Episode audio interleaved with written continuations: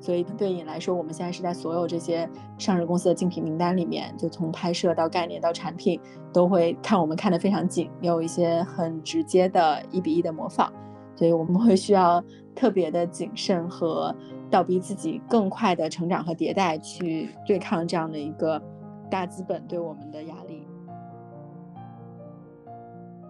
因为我的生命肯定是有一个极限的，但是我的作品可以跟随着它的佩戴者的转换啊，或者是它的一个传承下去之后的一个状态呢，可以把我当时在我做的那一瞬间，它可能是代表了那一瞬间的我的一部分，在做设计的那一瞬间的我的一部分，然后能够通过我的作品，能够一直的代替我存在在这个世界上。本节目由宠家支持播出。吃好猫粮就选宠家。欢迎大家收听角落。角落是一档以采访小众职业人群为主的播客节目。我们希望通过人物访谈和历史的梳理，来努力还原一个个鲜为人知的职业背后的商业逻辑和人文变迁。我是主播暗堂，我是主播 Elva。我们今天是要聊一聊珠宝设计师这个行业啊，所以我们很高兴的这个请到了啊尹的这个主理人阿优和主设计师赵一晨。那么就请两位跟大家打个招呼吧，然后顺便介绍一下我们的这个品牌啊。Hello，大家好，我是尹的主理人阿优。尹是一个源自中国的东方人文珠宝品牌，所以我们很多设计是有天文地理的理念，同时有一些中国传统文化的当代表达。也很高兴认识大家。Hello，大家好，我是尹的设计师依晨，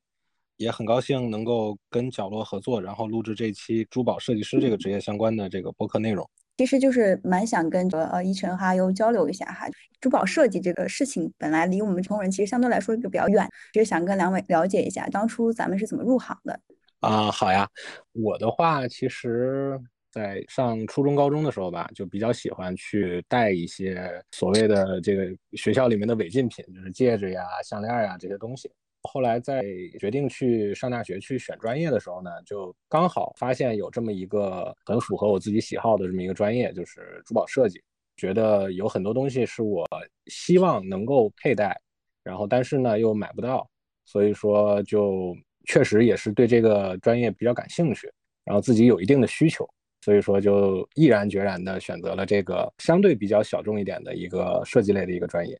咱们这个行业里面是很多人都是这种学这个专业出身的吗？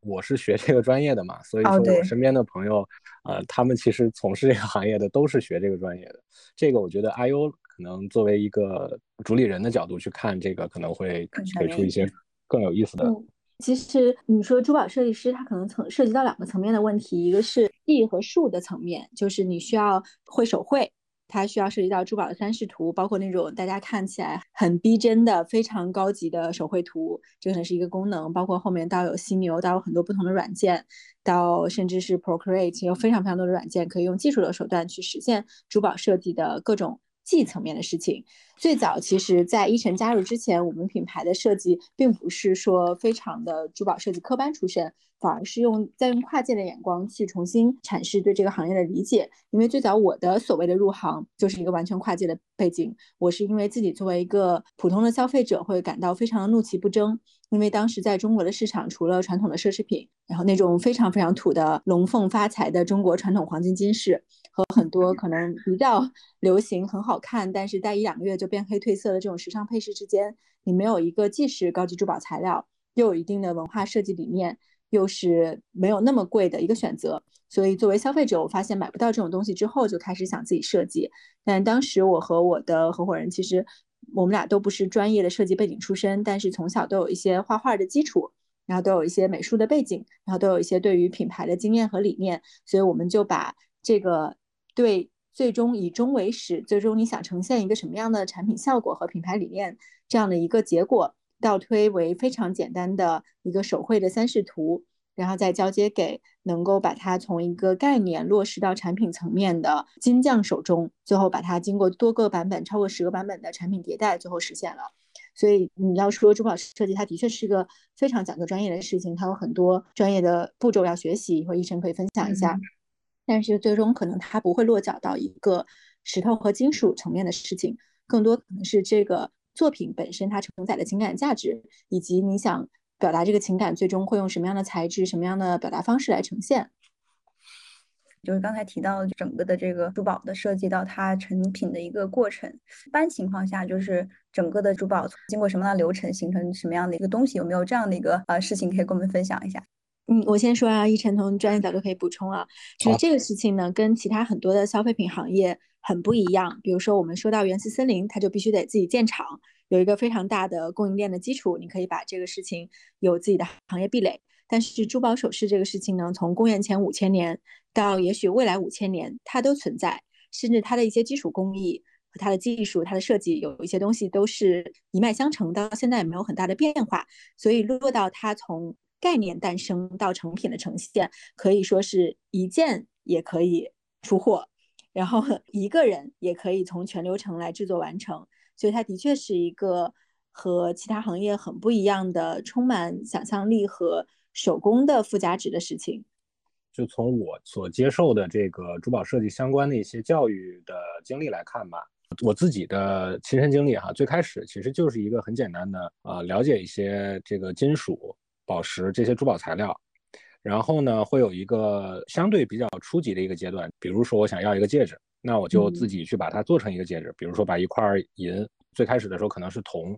或者是可能更简单的像锡啊这种比较低熔点的一些金属。在这个阶段之后呢，就会涉及到一些更商品化的、更供应链的一些事情。比如说，我这个东西。如何去把它批量的去制作，那就涉及到后一个阶段，其实就是在翻模啊、铸造啊这些更批量化生产这个阶段了。那再到第三个阶段，其实就又回归到了一个更不能被批量化的一个东西，就可能是说我有一个非常好的一个宝石，这个宝石可能非常非常少见，可能一年就能找到这么一块到两块，这种全世界范围内都只能有这么很小量出产的一些比较珍惜的一些材料。那我们再去把它经过再往回去倒推，给到一个特别完善的一个特别完整的一个设计，然后再把它呈现成一个呃可能只有一件或者一年之内只有两件的这么一个东西，那它就是一个呃珠宝的另外一个一个层面，就是除了这个商品之外，还有一个可能像是高定一样，或者是一个非常稀少的一个东西。基本上来说，其实就是现在在日常的一个工作的一个节奏，就是首先会有一个概念，我想表达一些东西，那这个是一个想法。那之后呢，去把这些想法呢，它去匹配到一个适当的一个造型、一个材质。最开始肯定是一个手绘，一个比较潦草的一个手稿、一个概念，然后把它去真正落实到，比如说我们会有一些 3D 的一些模型，啊，或者是一个蜡的一个板，就是手工去雕一个板，然后再去把它做一个样品出来。那如果我们觉得样品可以。满足我们对最开始的这个选题的一个表达呢，那我们就会决定去把它做一个批量化的一个生产，然后最后到一个上市，然后作为一个作品呈现在我们的各个的渠道里面，它最后再去被我们的观众去认可、去购买，然后佩戴，产生佩戴之后呢，那它基本上的一个流程就完成了。那比如说，就最开始的这个设计理念，一般是设计师是怎么获得呢？独作为一个独立设计师品牌或者一个艺术家。跟一个比较 consistent 的商业品牌之间其实是有很大的区别，因为也是完成了这个流程，就是从一个独立设计师工作室到一个比较正式的品牌的过渡过程，其实它中间是要牺牲和放弃和取舍很多的东西。如果你是一个人的工坊，那你可以非常任性的跟着自己的喜好，可以把这个品牌的边界变得非常偏执。不管你喜欢任何东西，你就可以把它很乱的塞到同一个东西里面，因为这个品牌就是你自己的一个表达。但如果你想做一个比你个人的生命周期更长的一个流传下去的品牌，那它必须有一个非常清晰的边界和取舍。所以这个的确会有点不一样。那落到这个问题上，对于品牌最早的设计的时候，其实品牌的名字叫隐，就是大隐隐士的隐。所以我们最早的设计，我就从词海里面选了超过四十个汉字。那我们每一个系列都有一个中文单字的名字，是一个中式押韵的体系。比如说和一个太极相关的系列就叫一系列，就是一生二，二生三那个一；和月相相关的系列叫盈亏的盈。所以这个东西呢，看上去好像很作和很很很装逼，但它其实会形成一个品牌的仪式感。所以我们所有的设计系列是先有灵感的选题的方向先行，就是既有宇宙天文。人文、自然、科学这几个不同的灵感选题方向，又有这样的一个很有仪式感的命名体系，然后我们再去结合用户需求的场景去进行这个东西的交叉匹配，所以它出去的出呈现的结果就是一个既科学又感性，这样的一个比较对立统一的结果。但如果是一个完全个人艺术家的一个品牌，会完全不一样。包括对我自己来说，其实这几年的品牌调整和升级，会刻意的选择删掉和屏蔽很多只属于我而不应该属于品牌的东西，所以这里面的确会很不同。嗯，对的，对的。其实，呃，刚才又说的有一个我是非常非常认同的一个点，呃，因为我一直是认为珠宝它作为一个载体是可以去经历一些时间的考验。呃，我们当然是希望我们的作品能够一直延续下去，但是这个延续它其实有有一个前置条件，就是我这个东西是需要去满足，呃，就好像一个人一样。它是真实存在的，那你真实存在的，它就一定需要背后有很强的一个依靠或者一个根基。之前其实，在大概一五年左右的时候，还在那时候还在上学，然后最开始的时候开始自己做自己的一个珠宝设计师工作室的时候，其实就是非常简单的一个状态，就是我觉得这个东西好，我喜欢，它就可以出现。我的观众其实有一部分的观众是不是很理解我在做什么的？他只是觉得啊，因为这个我的朋友说它很好，所以我就应该呃认同我的朋友的说法，然后去买它。但其实后来就会有陷入一个呃算是一个怪圈吧，就是我做的东西我自己觉得 OK，但是可能呃越来越少的人，越来越少的人能够去 get 到我在说什么，那最后就会变成呃没有朋友相互之间说他好他好，所以有人来买，就会就会出现这个问题。但是后来我去年的时候加入瘾之后，我发现其实我之前一直忽略的一个点，因为我们个人都是会因为时间啊一些事情的经过，然后他会有一些个一个审美啊，或者是其他的一个呃思维上的一个转变，我的取向不一样了，我的喜好不一样了，然后你会跟着变。但是金这个东西它肯定是比一个人的生命要长的，那你需要去给它设定一个非常牢靠的不能变的一个东西。那如果把这个东西加入到我们的设计里面之后呢，它其实就会呈现出一个更长久的、更持久的一个东西。那其实这一点就是在我看来，它应该是一个非常作为一个品牌去做设计一个非常非常重要的一个点。呃，说的就是接地气一点，就我不能打自己的脸。就我之前，呃，这条路已经是这么一个状态，我把它已经铺好了，就是第一步、第二步、第三步，那第四步不可能是从从另外一个方向重新去发展的一个。那它应该是一个延续一脉相承、继续去树立的这么一个形象。独立设计师呢，更在意的就是一个我自己的完全的一个喜好。就我可能我今天看到这个东西，我备受震撼，我觉得它非常好。明天看到另外一个东西呢，我又学到了一些东西，我觉得这个东西也非常好。那但是，当你把所有的这个东西，嗯，百家之长集于一身之后呢，你其实是一个已经确认了一个方向、一个道路，我需要去沿着这个路去往下走的时候呢，你就应该是一个非常通顺的一个逻辑，一直就捋下去了这么一个状态。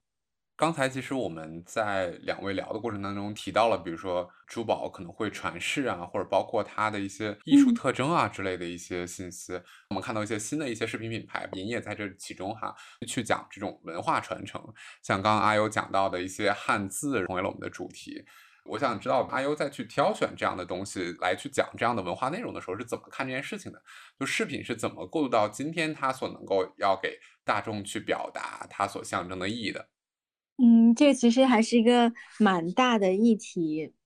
就是对于尹来说，我们一直都不是一个纯粹的珠宝品牌，我们其实更多很多时候会把自己当做一个人文创意品牌、文化创意品牌。只不过我们产品的载体刚好是非常历久弥新的黄金和宝石。所以我们并不会去强调说，哎，这个矿有多好，然后这个宝石有多么的稀缺，这个金有多重，然后这个钻石有多么的大。就这些其实更多的是被原材料和供应链掌控的。但我们更多的是会去 care 古今中外不同的文化语境、不同的历史传承之下，其实珠宝它更多的是人类的一个智慧与美和文明的展现，包括我们自己对。品牌其实是有一个 written 的写出来的品牌愿景，就是以历久弥新的金去承载人类的文明、智慧和美。这个也跟我自己很多旅行的经历相关，因为我们是一个源自中国、诞生于北京故宫胡同边的品牌，但随着自己的一些旅行和对于世界的见闻，有了更多融合的理解。我记得我最早特别震撼的几个经历，包括在大英博物馆，包括在秘鲁的黄金和武器博物馆，包括在伦敦的 V&A。那个美术馆，它里面有一个专门的珠宝展厅，其实它有一个非常详细的部分去讲述了珠宝在人类的文明历史上，它曾经承载的几个不同的重要使命，包括生与死、爱与忠诚和荣誉和财富等等不同的象征。其实，爱和死和生这些都是我们今天会去非常重视和可能不知觉中就用珠宝去承载了一些使命。比如说爱就不用说了，现在变成一个非常消费的主题，结婚的对戒、求婚的钻戒。然后死亡呢，是中国人不是特别愿意去面对的议题，但它在历史上曾经有一个专门的主题，会有丧葬珠宝、哀悼珠宝，包括专门纪念新生儿夭折的这样的一个所谓的产品场景和心智。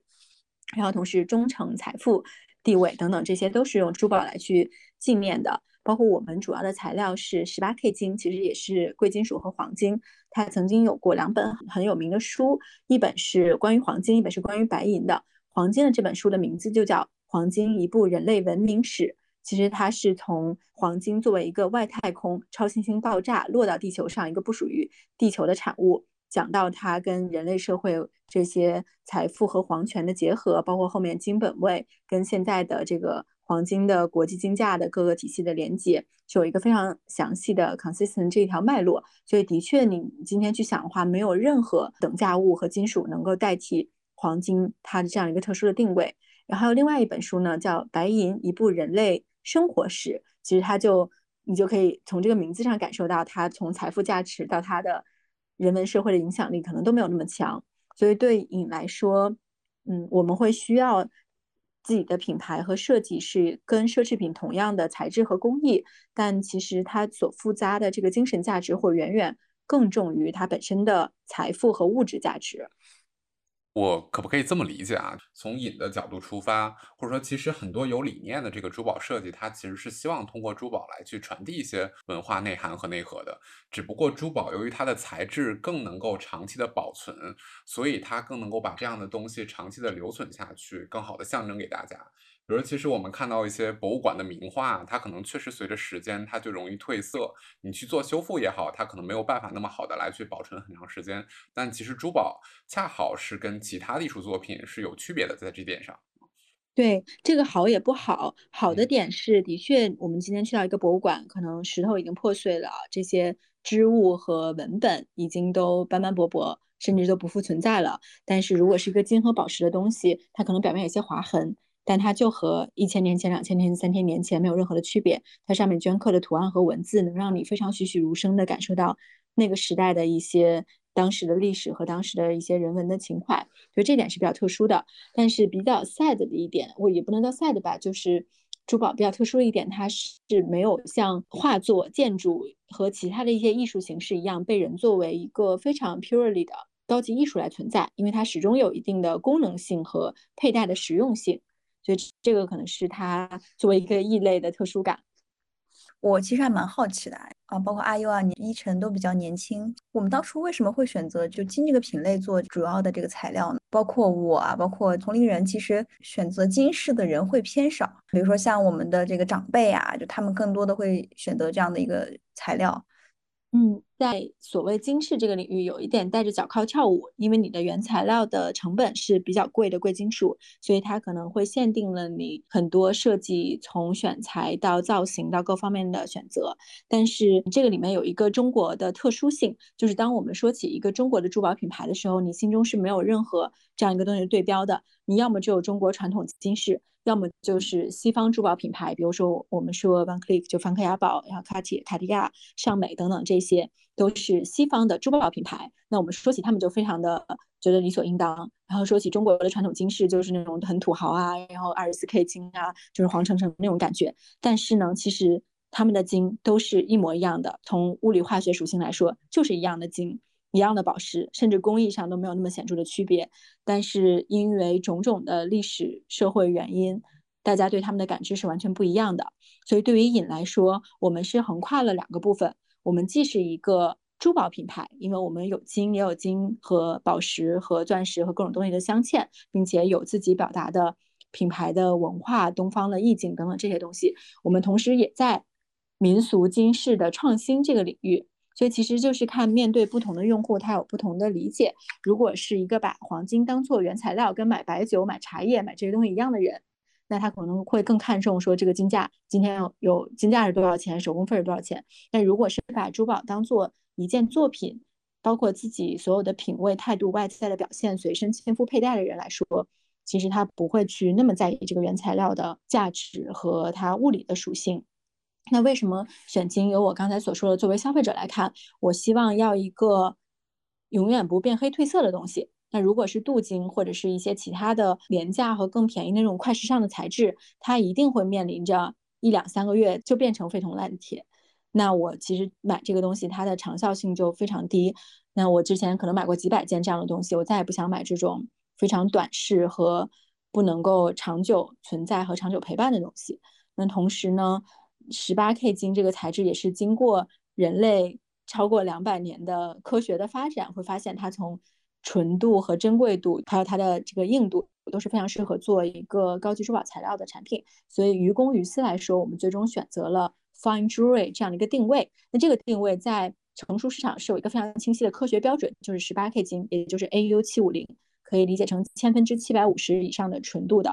这样的金来去做一个基本的材质。所以这个是从 professional 的角度而言，那从个人的角度来说，我是希望我们所有的设计和作品都能够长久陪伴消费者，所以也会坚定的选择这个定位，而不会做一些快时尚的东西。那就是从品牌的角度来说。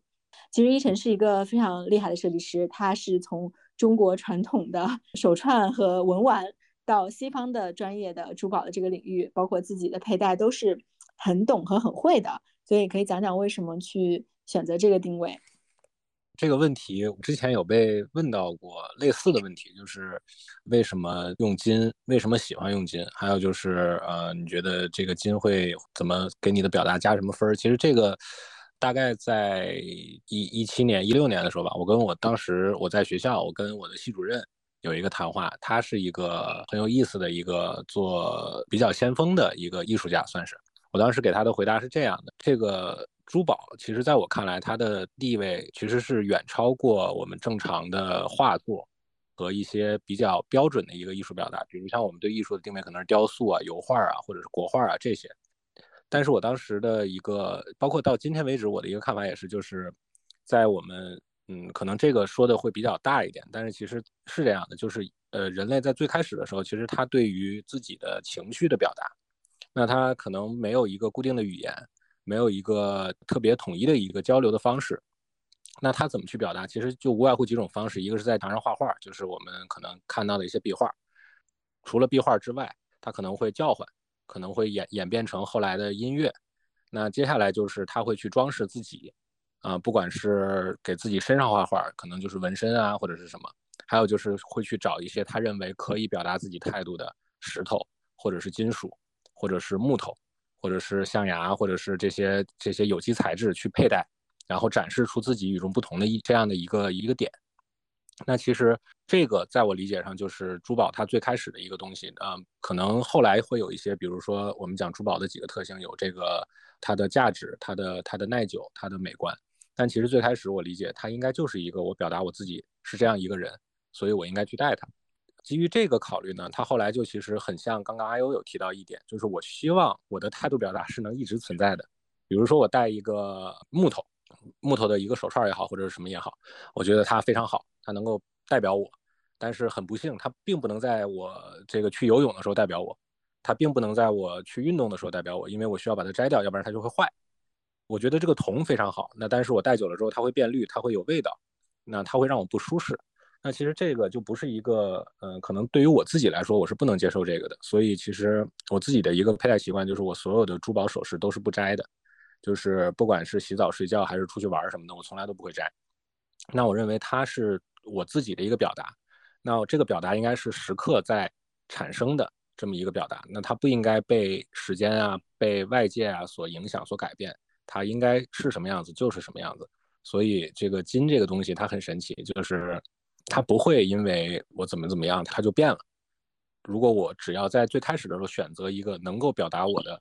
一个金的一个首饰或者一个珠宝，那我在戴上它之后，我就可以一直的。通过这这个作品来表达我自己，所以金这个东西真的非常非常适合做我们所讲的这个态度的表达。阿尤有说到一点嘛，珠宝设计，或者说其实，在珠宝的传达的艺术层面或者文化层面的东西的时候，有的时候是因为它的价值掩盖了它的艺术属性。就这些贵金属，它本身它其实是有一个市场价值的。那它很多时候看待这些贵金属的时候，和再去看待这些贵金属所要表达的这种艺术特性的时候，是不是很难去把它拆分开来看？包括像创作一些比较先锋的一些材质的一些饰品，可能像是皮革。那这样的饰品，因为它的材质我们很清楚，它的价格是多少，所以它再去表达它的艺术特征的时候，它的艺术价值可能会被放大更多。会有这种情况存在吗？那是肯定有的。你说这题我刚好会，就是其实就说铂金吧，因为铂金曾经是一个。到现在也是一个贵金属，包括国内我们有 PT 协会，有铂金 PT 九五零，还有之前曾经有铺天盖地的很多，有铺天盖地很多广告，大家可以曾经看到铂金代表了非常坚贞的至死不渝的爱等等很多的东西，但大家可能不知道，比如说从两千零一零年开始，当时铂金是基本上金现在黄金金价的两倍，当时可能是四百多，当时黄金是两百多，现在这两个价格是完全倒挂的。黄金是四百多，还在持续上涨，然后铂金已经降到两百多块钱，这个东西就很有意思。你说光从物理化学属性来看，铂金是一个更厉害的金属，它可能更硬，或者熔点更高，然后它的颜定颜色更稳定，因为它是一个白色的金属，它比十八 K 白金是更稳定和更厉害的。但是它最后没有获得相应的 perception，就是市场这个价格的认证，那你就会发现这个东西它就跟。玉米协会、大豆协会没有任何的区别，它后面是有一个行业协会在助推这件事情。那这个行业协会又可以去追踪到，比如说上游的矿藏，它本身这个矿的稀缺性和它的开采，以及有没有人为的去控制这个上游去放量的价值，以及推广它的这个协会，它本身的。它是不是足够厉害？它能够去 play with 整个公关和 PR 的声音。那钻石其实就是 The Beers 用了一百年的时间去把它营销成为一个所谓人类最伟大的骗局，然后大家对于钻石有了这样的一个价值的认知。但黄金是因为它有很多本身作为地球上比较少见的彩色金属，它本来就是一个外太空的产物，同时它又跟很多其他的金融体系做非常独特的强相关。所以它有今天的这样的一个定位，但其他的任何金属，不管是从上游的开采，还是从后面的行业协会的运作，都没有享受到跟黄金一样的待遇。那还有比铂金更厉害的是钯金，有一些高定珠宝，就是艺术大师的珠宝会用巴金这个材质。从炫技的角度来看，制作工艺会更难，但是它从一个商业化品牌或者说更大众的理解来看。它就没有获得这样的一个行业认知，所以 again 就回到说，我们对于珠宝首饰的设计材质和工艺是一个很重要的价值判断的体系，但是它最终并不是在比拼这个金属它的硬度，或者是它的各种熔点啊，它的其他这些东西是有多么厉害，而是还是去看它上面去承载的这些人文属性和它的情感故事。啊，我们平时接触东方的珠宝其实蛮少的，比如说像东方的这种珠宝设计跟西方的这种，可能在流派上、在设计理念上、在风格上会有什么样的一个差异吗？或者说有些内在的一些不同吗？珠宝这个概念本身它是一个其实还蛮当代的概念，就像刚才有提到的，我们说到中国品牌，我们想不到有任何珠宝品牌，我们只能想到传统的民俗金饰。甚至或者说海海盗船这种银饰或者一些独立设计师都是非常非常新的事情。就我们没有中国珠宝品牌这个事情，那这个说到底呢，其实还是经济基础决定上层建筑。那我们现在说到西方的这些欧洲的奢侈品品牌，比如说卡地亚是皇帝的珠宝商，那上美有约瑟夫皇后的王冠等等这样的很多欧洲蓝血贵族的故事跟这个东西强相关的。那作为一个当代的中国品牌，我们既没法儿。也不应该去有任何跟这个东西相关联的故事。你说你去讲哪一个王朝的历史呢？也是不好编出来。第二呢，我们是后面要去讲共同富裕的一个大的主题，所以你这个还不一定能有任何 对品牌比较有利的溢价。所以这是一个比较现实的问题。那更重要的就是跟经济基础相关。比如说欧洲这些品牌，他们有当时这些贵族王权变换的历史。那相对于他们来说，Tiffany 已经是一个很新的品牌了。Tiffany 只有一百多年的历史，那它是和美国自己的文化话语权，包括一战之后它的经济崛起，包括好莱坞带来的这些审美的定义权是强相关的。然后我们今天看到有几个日本的奢侈品品牌已经开始走国际化路线，比如说 Mikimoto 和 Tasaki，那他们代表日本来说也是二战之后又缓了很长的时间，经历复苏，随着日本的一些品牌的国民化到国际化的发展，你才能今天把它认知成一个好像是很不错的一个国际品牌。但是反观我们来看，嗯，大家也很理解，就过去从改革开放到今天，我们根本没有任何喘息的空间可以去做文化属性的输出，有任何的文化和审美的定义权。那我们所谓的消费升级和这些新消费的创业。都是有一个消费的棘轮效应，就是你会先从一些吃喝拉撒这种最简单的消费品升级起，到三 C 类的有一定的科技属性的，比如说手机、汽车这些东西，然后最后你才有资格去升级有任何文化和审美输出的品牌。所以我们之前是不具备去诞生一个有审美定价权的这样的一个珠宝品牌，因为我们这个类目，你坦白说它是最没有用的东西，它是一定是 消费到一定程度上，你才可以有精力去放在这个类目上面。所以之前是说到中国品牌，我们很遗憾是没有这样的一个基础。但我觉得今天的情况会很不一样。我也很庆幸和感谢我们能够在这样的一个大的环境下去有机会打造一个能有文化承载力的品牌。所以这是从品牌的角度来看啊。但是我们有非常多的有皇室的工匠，有珐琅的这些非遗的工艺，有八大精工，然后也有非常非常博大精深的一个文玩的体系。但是大家也没有把它品牌化。嗯，其实这个挺有意思，就是从我我最开始了解的东西方的珠宝工艺啊，或者是珠宝流派之间的差异，其实并没有我们想象中那么大，并不会像国画和油画那么就是翻天覆地的不一样，或者说我们讲写意和写实这种大的区别。其实从做珠宝这件事情上来说，在最开始发展到一定阶段之后，可能在十八世纪、十九世纪的时候。大家的水平，大家的工艺的这个方式方法，其实都是很像的。我一开始真的以为珐琅啊，呃，我们讲的那个景泰蓝就是呃掐丝珐琅，这个工艺就是只属于我们自己的东方的传统的工艺。后来我我在上学的时候，我发现啊，原来西方也会教这个工艺，它也会烧珐琅，也会做掐丝，然后也有花丝镶嵌，然后甚至还有呃涉及到一些，比如说我们非常传统的东方的这个烧蓝。其实大家都是共通的，就是这个东西做到一定程度之后，这个戒指上你做出花来，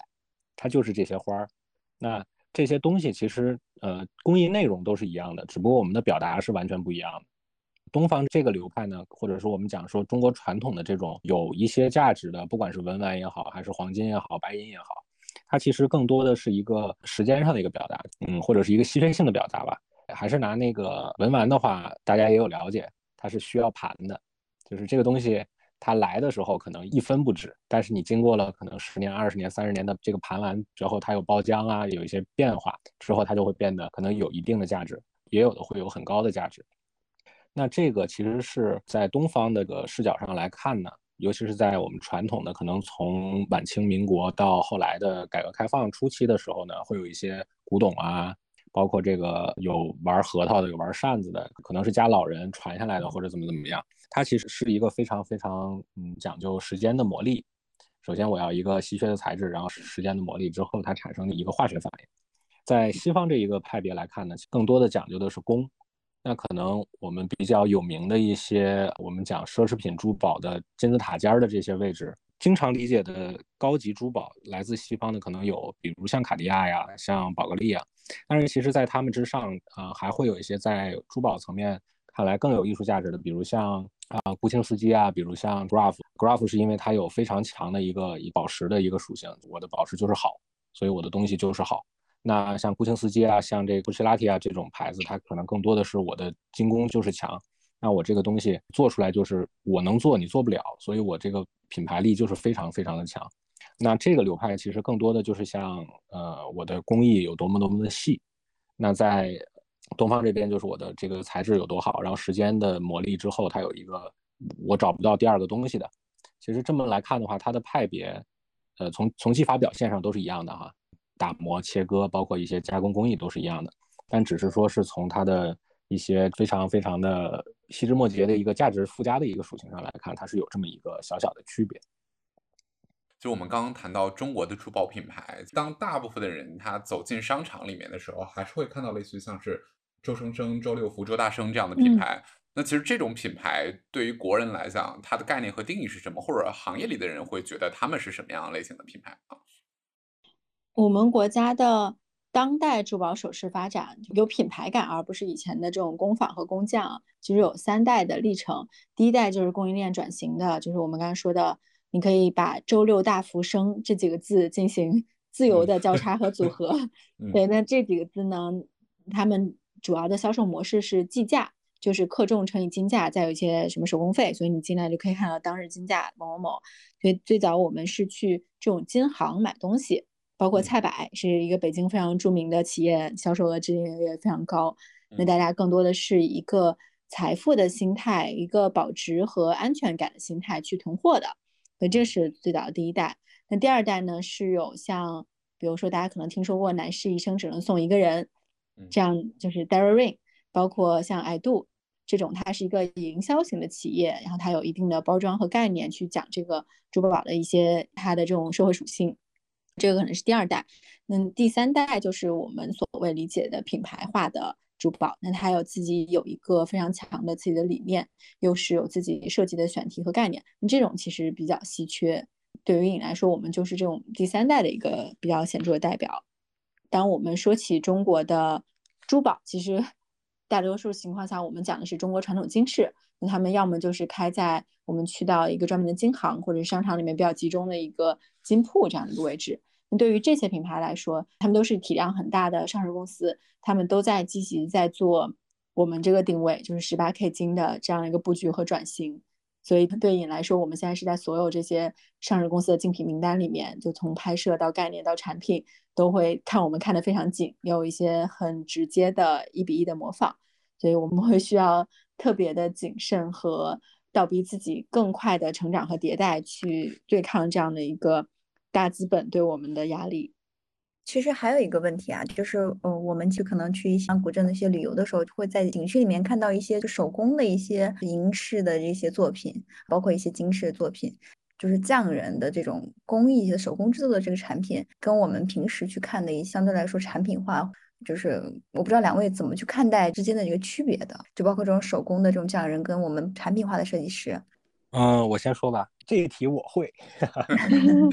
我之前其实就是可以说是类似这么样的一个人，就是我会做一些一个工艺，做好多好多好多好多遍，然后把它做得非常非常非常细。我刚才也说了，就是我对所谓匠人的一个看法，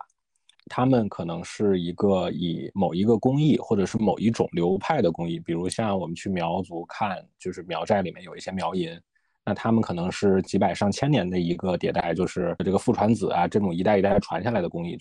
那他们。已经把这个工艺用到登峰造极的一个状态，真的是可以把它做出花来，让我觉得非常叹为观止的一个这么样的一群人。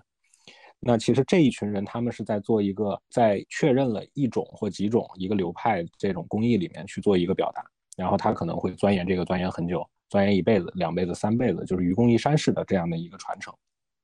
那其实大众意义上看到的这种有一些品牌属性的、有一些商业价值的设计师呢，其实他们。更多的一个角度是说，我要用这些工艺所去表达的这些内容，跟我我想做的表达去做一个契合。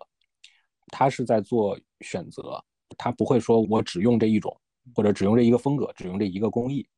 那他是说，因为我想表达这个东西，我觉得这个工艺是最合适的。那这个时候我要选择用这个工艺放到我的设计里面，去把它作为一个元素也好，或者怎么样的一个使用。但其实最终的一个状态。啊，也是我比较向往的一个状态，就是我希望设计师的一个状态，就是我把呃我的概念传递，或者是我把我的这个做设计这件事情本身来看作是我的一个工艺，或者是我的一个流派，然后像做匠人一样，把它很用心的、很花时间、很花精力去钻研这个如何去把我的状态表达好，如何去把我的设计做好这件事情。其实它还是一个用匠人式的思维去在做设计，但是呢，它只不过不是在具体的做，比如说拉花丝。苗银苗寨的银匠们，他们拉了一辈子花丝，或者是做了一辈子的苗银的手镯。那我们可能是说，我们期望的是一个我们做了一辈子的设计，然后把这个事情做到登峰造极。大概是我理解上是这样的一个区别。这里面其实也有一个比较有意思的事情，我们最早是聊到了这个珠宝的开发流程嘛。比如说，对于一个设计师来讲，他会一定要去负责珠宝的落地嘛？因为听起来很多工艺上的事情是金匠或者是银匠可以去做的，设计师他可以更在上面，他去做一些创意上的东西，会有这样的区分吗？还是说设计师也 OK，你可以从头到尾把所有的流程都走下来？嗯。就我个人而言，我很认同的一句话是一个设计的完结，不是在我把稿子画完，而是在我把我的东西做出来，然后卖出去，然后一个有一个认可我设计的观众把它带起来。从我开始有这个想法到我的观众戴上这个戒指结束，这个才是我完整的一个设计的内容，是我的一个完整的一个情绪的一个传递。那如果我只是把它从一个概念提取出来，有一个可落地的方案，那然后我就不管了。其实这个相当于你是在做创意，你并不是在做概念的一个传递。在我个人认为啊，这样的事情是有一些弊端的。技术上来说，可以一人全当，从概念到最后这个活儿就一个成品出来，是完全你有一个珠宝工作台就可以成型的。所以我们从供应链角度来说，这个东西非常的柔性，然后一件 MOQ 一件起订量也都 OK。但，这的确是。匹配不同的工作室或者公司和品牌的形式要做的一个非常 conscious 的和主动的选择。对于你来说，我们会非常避免和刻意的比较屏蔽一些这种所谓的大厂，就是这种水贝的工厂和有这种大上市公司背景出身的一些设计师，因为他们。的工作环境或者它的那个流程机制，就是很赛马制和分得非常清的流程和环节。比如说，你一星期要提交基于某一个主题非常多的各种各样版本的稿件，可能多达几十甚至上百件。那这个稿件之间，你可能根本没有很多的时间去对一个系列进行很多深入的思考。那他们是一个更偏选款的逻辑，设计师前后都有不同的流程和环节来去匹配这个服务。但是对于影来说，我们更希望有自己很强的自我表达，所以对于设计师，就一晨应该比较熟悉的，我们会很 push 大家有一个非常完整的产品经理一样的思维，就是从作品到产品到商品，从概念构思到它落地，你所有的工艺这些环节的跟单打磨，当然跟我们商品和供应链同事配合。然后到最后，它这个系列怎么去拍摄呈现，到门店怎么去陈列，怎么去讲这个故事，它的核心的 key message 是什么，都需要这一个系列的主设计师有非常强的表达和把控。所以这个的确是一个需要自己主动去选择和去去设计的一个事情。就比如说，我们其实看到一些呃大的品牌，比如像宝格丽之类，它可能会有一些经典的款，包括很多消费产品，某些产品它其实就是经典款。对于一个珠宝品牌来讲，如果我们把一个产品做成一个经典款，我们不断的去复制它，这个东西的价值是否还会长期存在？还是说我们今天要少量批量的来去做一些限定版？呃，尹会在这个过程当中去做一些选择。我印象里，尹之前其实是做了一个跟航天相关的一款饰品，对吧？我就觉得这个理念我非常喜欢啊。但其实像火箭啊，或者说它的碎片的一些数量，它是有限的，它可能卖没了就是卖没了。但有一些产品，它确实是我可以有模子，或者说我不断的有匠人，我就可以继续制作的。这个对尹来讲会有一个选择上的差别吗？嗯，这肯定会有的。这个东西没有绝对的对错，它一定是跟你个人的意愿。和最后你的 vision，它就落成一个什么样的公司或者品牌或者工作室的形态，这些东西要相匹配的，就不可能你自己本身是想做一个流芳百世的品牌，然后你做快时尚的东西就不 match。那对于影来说，我们是希望是一个非常历久弥新，能够让这个品牌的生命周期比我们任何个人的生命更长的，所以我们需要有一些可以相对比较 timeless 的、很经典和抽象的凝练的符号。所以这个是一个主动的取舍。那我们要去把控的事情，说就是这个符号它为什么能像真理一样流芳百世？它如何能够既一眼能认出是一个比较标准的造型，同时呢，它有足够的延展性，可以每年不停的去做一些产品层面的迭代，包括每一代的设计师和用户，比如每隔十年、二十年更长的时间，他都能够去加入自己的一些比较抽象的理解，而不是像一个。我们传统金饰那种小花、小猫、小狗、小猪、小生肖一样，你看到它就只能看山是山，就没有办法有自己的解读，所以是需要去做这样相应的匹配的。但是这个最本质来看，还是你品牌的定位。比如说你是一个快时尚的品牌，那你更多做的是去追求潮流。那今天这个东西流行什么样的概念？流行小花，流行网纹袜，流行任何的颜色和造型，你就可以很快去追逐这个快时尚。那用户对你的产品的忠诚度，对品牌的忠诚度，对你的 LTV 就会非常非常的短。那如果你想做一个比较高级和高端的品牌，你是要做引领的，所以你要在用户还没有看到和没有理解的地方，自己去摸索和挖掘一个。你觉得真善美和更能长久的东西，然后去把它持续的延展和放大，和不停的挖掘它的概念。你不知道这有没有回答你的问题啊？其实刚才是想去寻求一个解决方案，我就听到你讲把一个，比如说我们立志为作为经典款的这样一款产品，留下一些延展概念的时候，其实我觉得这个方案就有了。呃，无论是再怎么历久弥新的品牌，它对于每一代人来讲，它都是需要一些变化的。那你把这种对你把这种延展的东西留出来之后，其实就可能让每一代在经典款的情况下，能够带来更多的新意，更符合当代那代人对美的一些追求，或者珠宝的一些追求。我我可以举个例子，就比如你刚才说到了火箭这个系列，虽然是一个限定联名款，但我们经过验证，会觉得它不管是从故事概念还是。用用长征系列的整流罩这样的一个材料，还是它所代表的意义都是非常好的。但的确，因为这个材料太特殊和稀缺了，所以我们稳定的供给是它的一个瓶颈，而不是这个设计的本身。但是理想情况下，我们肯定是希望你持续的会把所有的品牌资源集中在可以去复用的这些概念上面。比如说，我们今天看到的这个奢侈品大牌，它所谓的经典系列，就是最通俗的梵克雅宝的四叶草，然后卡地亚的钉子，都是。经过非常非常多的时间的累积，那个四叶草有六十多年的历史。那我们自己有过调研，这些奢侈品大牌，它的经典系列最短的三到五年的历史，最长的超过一百年。甚至卡地亚今年的有一个新款，是它从一九三零年的某一个限定系列里面刨出来，然后重新给它一个解读的。包括钉子系列，今年也请了苏一鸣作为新的代言人，所以一下这个有一点经典的系列又焕发了全新的生命力。所以这个是一个，你可以说是套路，也可以说是一个。从各方面来看是非常匹配和应该的一个很合理的做法。我帮我们这个 普通的听众问两个小问题啊。对，第一个就是，就比如说对我们这种普通人来说，我们在选珠宝的时候，两位有什么建议吗？就这个是第一个问题。第二个问题就是，如果是个听众哈，他就是有这样子去做珠宝设计师的一个啊想法，把它当做自己的一个全职的一个职业，是一个有不错收入和不错收入潜力的一个职业吗？你先先说吧。啊，这个这两个问题问的很好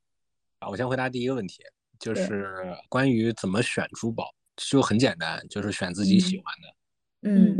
就是你第一眼看到它，你可能不是在柜台上看到它，你可能是在现在呃社交媒体很发达嘛，你可能是在刷手机的时候看到它，或者是你在呃某一天在路边看到了它的一个海报或者怎么样，你一眼喜欢它了，那你就应该去了解它。我觉得这个没有什么的，那无外乎就是说，其实，在真正看这这件你希望你真正喜欢它，然后你希望能够佩戴它的这件作品的时候呢，它是一个可以经受住一些客观外在的一些考验的，比如说它有稳定的化学属性啊，有一些精湛的工艺啊，它是可以能够持久佩戴的，而不至于说它很容易就坏啊，或者是戴着戴着石头掉了这种事情，这个尽尽量避免。一是喜欢，二是它足够稳定。在这两个前提条件下呢，其实就是第三个，就是你觉得我愿意为它付出它的一个标价，这样其实就足够了。嗯，第二个问题的话，就是关于珠宝设计师的收入这个，呃，我这个人吧，我只能说我个人哈，我我昨天还在跟我朋友开玩笑说，这个我在金钱管理这一块的能力，大概跟我生孩子的能力是一样的。对，所以说这我目前来说是足够我生活，然后足够我满足一些我的物质上面的需求，所以说还是可以的，还还是一个不错的一一个岗位，而且我很喜欢去通过珠宝表达我的一些想法，也是我运气好，能够把自己的一个爱好、一个热爱的一个东西当成我的事业来支撑我生存，其实珠宝设计师这个岗位啊还是不错的。我我是比较认同的，就是这个东西非常丰俭由人。有的人他喜欢收藏，他喜欢先找到全世界最独特的宝石，可能从几千到上万到百万都有可能。那你更多的迷恋的是这颗宝石的独特性。那有的人就是喜欢碎玻璃，或者你像大 S 二婚，她就是在手指上画了一个纹身的戒指，也非常酷。所以我们自己是从来不拿这个东西的属性去绑架用户的。就在这个时候比较理解为什么选择金嗯来去做一个材质啊，因为其实它既有等值的市场价值可以判断，又有你喜欢了之后你可以去看得到的这个溢价的成分在里面。其实对于影来说，我们品牌叫影，本身跟金就很冲突。我们也是希望能够重新定义金，就让大家想起这个东西，它是充满了人文的魅力、历史的痕迹和外太空对于宇宙的联想，而不只是一个土豪的外炫的一个等价物，这种财富的价值。不过刚才关于这个收入的问题啊，可能嗯。还想问一下，就比如说两位觉得说一个人从一个初入行业的珠宝设计师，到在北京这样的城市过上还算比较舒服的这种生活，可能需要他成长几年才能达到这样的一个水平？啊嗯，这个 阿优来说，我我觉得这个可能跟绝对的资历没有那么强的关系，就是这个行业不是一个嗯。按资排辈的行业，它嗯并不是说你熬了几年就像一年级律师到升到什么样律所合伙人一样，就是没有这么线性的发展职业规划。你嗯可能自己特别有自己的想法和天分，那你自己做一个很偏执的工作室，然后你有自己一个很小但是非常忠诚的社群就已经够了。嗯嗯，但如果你去一个把设计当做流水线的工人的一个地方，那你可能对自己的职业追求，包括未来的发展，也不是按照一个非常理想的方向在做的。所以我觉得可能取决于你选择在一个什么样的环境和品牌和公司里面做设计，而不是说按照一个珠宝设计师按年份的发展来。它其实可能还是有嗯个人天赋的属性，然后公司所在的行业的位置，然后能够给到自己的一些东西来去共同决定的。嗯，的确是的，包括你看，我们我们虽然是 fine jewelry，中文没有直接翻译，一般叫高级珠宝，在网嗯上高定珠宝。那如果你没有一个天然的艺术家或者这种名媛和自己的圈层，那说实话是真的比较难进入的。这个就是的确有天然的门槛在那里。关于尹的品牌，还有一个问题，从尹自己的经历来看，他经历了大概十年的一个时间。我知道尹在北京的王府中环其实是开了门店的，在王府中环这样的商场里面能有一家自己的门店，在我看来是一件对品牌来讲很了不起的事情。其实这个过程也算是相对顺利。就在这个过程当中，两位觉得尹在这个过程当中做对了什么，或者说他是切中了用户的哪些需求吗？你说看上去好像品牌时间很长，因为我们从品牌诞生是二零一四年，但是我们真正开始做系统化的发展和商业化其实是二零一九年，算是一八年底正式回国之后做了很多的调整，包括今天我们看到的品牌的天猫店，从买手店收回来自己独立开店，都是从一九年到今天这两三四年的时间，所以的确是。你可以说他也走了一些的弯路，但是也许以终为始，以慢为快，反而是做了一些很坚持和对的事情，甚至有所不为，更重于做了什么。对于今天，比如说王府中环，但这个商场是香港置地在国内的首个，目前也是唯一一家商场。它的中环就是香港那个中环，王府是溥仪的哥哥溥伦和溥同，就是这种贝字府，所以它本身作为一个在北京的。高级的重奢商场是非常有自己的文化底蕴和属性的，那它能选中我们作为一个为数不多的中国品牌进入这个地方，的确是一个蛮难得的事情。所以我们也从这个店开始，从自己找到现在，基本上都是全国各地产来找我们，也经历了商业地产的鄙视链，然后你如何去进入这个圈子，被别人认知。我觉得，嗯，像你说做对的，应该就是有所不为。比如说，在可以赚快钱的时候，没有出同款银镀金的产品，就会相对可能比较好卖，比较便宜，一下能走一些量。没有去做纯渠道流量红利的事情，去刷抖音，去打五折，然后去做很多这种纯靠主播的一些营销，然后也没有去做任何流行的抄袭的同款，而是扎扎实实的从从品牌理念到到概念设计到产品本身的品质带来的口碑效应和复购。就一直在坚持，所以大家看到的顺利，其实对我自己来说，复盘一直都是一个事倍功半的事情。就是别人看下去看起来这种驾轻就熟，对我都是很如履薄冰的。是你要一直的去想，然后要放下自己的 ego，去预想很多，如果你这一步做错了，也许品牌就不会再在了。这样的很多很多的假设，就到了今天的影。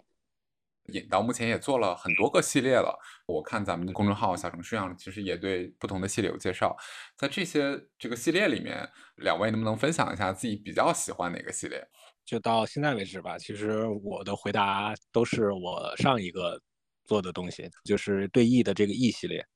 在最开始的时候，这个系列我我自己下围棋，最开始的时候真的是想就做一个围棋。那后来慢慢去拆解，发现其实围棋它有一点点局限性。我们觉得通过围棋作为载体去能够表达一个对弈的状态，其实是更好的一个选择。呃，而且我个人也比较喜欢黑色、白色，呃，包括金色、绿色这种比较醒目、比较有态度的颜色。而且这一次的这个对弈呢，这个 E 系列从最开始的第一稿到最后现在看到的这个成品。大概是经历了五个半五个半的版本的调整，然后也是一直在努力的去发掘一个自己比较满比较 OK 的一个设计上的表达，最终呈现的这个状态呢，目前是我相对比较满意的一个状态。如果问我的话，就是，嗯，我的上一个系列就是我最喜欢的系列，可能下一个系列更喜欢，不过这个系列的确已经做得很好。对弈的弈就是围棋，用金和和田玉这个系列我也很喜欢，因为它本身也是个很新的系列，所以它比较完整的反映了尹现在的一个状态和想表达的品牌的理念，就是用当代的美学去阐释东方传统化，和用东方的品格去看全世界的灵感，包括它的材质和它呈现的非常 modern 的和简洁的这个造型，是很好体现这一点。除了这个系列，我还很喜欢。莫比乌斯和太极系列，尤其是太极这个系列，它这个名字叫一一系列，就一生二二生三，三生万物这个一。那这个系列，它曾经被我们的用户说成是一个有文化的小金条，因为它看上去很简单，是个横向的项链，纵向的耳钉，是一个非常刚柔并济、很英气的几何线条，一个一个小金条的长方形的金柱，上面有两个球，就是阴阳两极。那它这样的一个很几何现代的造型，其实背后蕴含着。从道家文化到阴阳两极，到无数非常深厚的哲理，这样的一个状态，也是我们想去启发用户思考的，也是我觉得中国品牌当代的使命感。因为我们看到这些西方品牌，它可以无限的去利用表面的国潮和一些他们印象中的东方符号。那如果我们自己不去把一个特别酷的中国文化，用大家能理解的现代美学去阐释出来，那谁来做这件事情呢？所以这个系列，我们既对它。最后呈现的样子、产品的形态有非常大的自信，同时也对它应该承担的这个作用和使命感有很大的一个决心。我刚刚谈到的就是，我可能会听到有航天概念的、有火箭碎片的那个东西，就会特别感兴趣。我就是觉得，当那一刻我知道它的历史和它的定位和它要带来的东西的时候，我就会被感动到，所以我会希望拥有这样的一个产品。尹今天在做的微信上刚刚说的是四十二个字，对吧？就挑出的这四十二个字，其实是不是说我们也是希望通过每一个字来去传递这些内容？那当这些字碰到了喜欢它的人，他的情绪是对的时候，他就会有这样的一个结合。可能刚刚两位选择的产品也好，或者选择的那个字也好，其实恰好的切中了两位在某些东西理念上和这个产品的一致的这个情绪。肯定是的，因为最终它就是你一个。所有内心喜欢的事物和品味的外在，这样随身陪伴的一个象征，所以我们会比较 care 一个核心的品牌 DNA，叫智趣，智慧的智，妙趣的趣，所以它是既有这种智性的追求，又有一些不管是设计层面的还是概念层面的精妙之趣所在。而且我一直觉得珠宝首饰这个东西。虽然我们看到，比如说浪姐或者很多综艺，它有很多舞台的展示是非常夸张和醒目的，但是最终对于大部分的不不是这种时尚行业的人，其实就是你不是给十米之外这些舞台下的观众来看的，是给你一个面对面深度聊天。比如我们我们今天是远程录制播课啊，假设我们当面面对面，我们就在一个不到一米的距离内，你的谈吐、你举手投足、投足一颦一笑带来的这些动作。然后你身上这些小细节，反而是你个人品味和爱好的一个非常显性的一个集中的小的亮点，所以这点是为什么你可能会觉得，比如说火箭这个东西，它代表的意义和情怀特别重要，同时它也不能丑，它必须得是一个视觉上也 OK 好看的一个东西，所以它会让你觉得它除了一个物质和视觉层面、纯消费层面的一个服饰之外，有更长久的意义。问题差不多，看两位有没有什么想补充的点。我觉得依晨可以分享一下珠宝设计师这个行业的快乐，因为今天没怎么讲这个。珠宝设计师的快乐，因为我刚才说了嘛，我做的东西基本上都是我认为值得去挖掘的，我自己的一些看法。可能我我觉得这个这个概念是好的，这个理念是对的。那然后我把它转化成一个珠宝，最大的快乐其实就是看有一个人很开心的，我的观众很开心的把我设计的东西带上，那就是我能找到另外一个了解过这个设计之后他认可的这么一个人。还有的比较有意思的点就是，当你觉得这个东西哎呀做不下去了，完了完了的时候，哎，突然灵光一闪，然后哎，这样是不是更好？稍微的一变之后，发现哎，什么都对了，就全都通了。这一下的这个瞬间的一个成就感吧。其实本质上就是自己想表达东西被佩戴者认同了，我觉得这个事情还是蛮 幸福的。一晨其实是讲一个珠宝设计师完成珠宝设计的流程，它本身并不代表这个产品产出了，它其实更多的是这个产品真正的带到了这个人的身上之后，可能这个珠宝设计使命才算是一个完结的一个过程，甚至我觉得可能都不算。就是当这个珠宝真正在这个人身上戴上一段时间了以后，它能够被这个人更喜欢、更珍惜，那个时候珠宝所要传递出来的东西，可能更是设计师想要的。对对对，我这个人就比较喜欢搞一些稍微有有一点点这个虚无缥缈的东西哈。但是其实我我真实想法也是这样，因为我的生命肯定是有一个极限的，但是我的作品可以跟随着它的佩戴者的转换啊，或者是它的一个传承下去之后的一个状态呢，可以把我当时在我做的那一瞬间，它可能是代表了那一瞬间的我的一部分，在做设计的那一瞬间的我的一部分，然后能够通过我的作品。能够一直的代替我存在在这个世界上，哎，这个真的是我觉得我们这个行业的一个幸福，因为你首先陪伴的就是大部分用户生命中比较重要和有重大纪念意义的美好的时刻，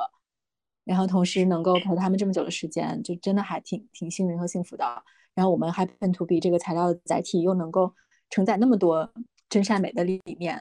嗯，的确这一点可能会超越今天带上一个好看的。小饰品这个产品和物质层面本身很多很多，那我们就希望银有一天能够做出来，让更多的人愿意佩戴和传世的产品。依晨也有满意的产品被更多的人去佩戴。嗯，好的好的，谢谢谢谢。